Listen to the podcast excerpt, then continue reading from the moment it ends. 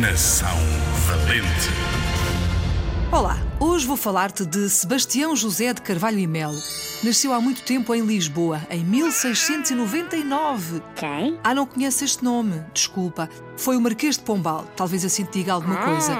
Aquele que deu o nome àquela rotunda muito conhecida em Lisboa, sabes? Sim, sim. Sebastião José de Carvalho e Melo.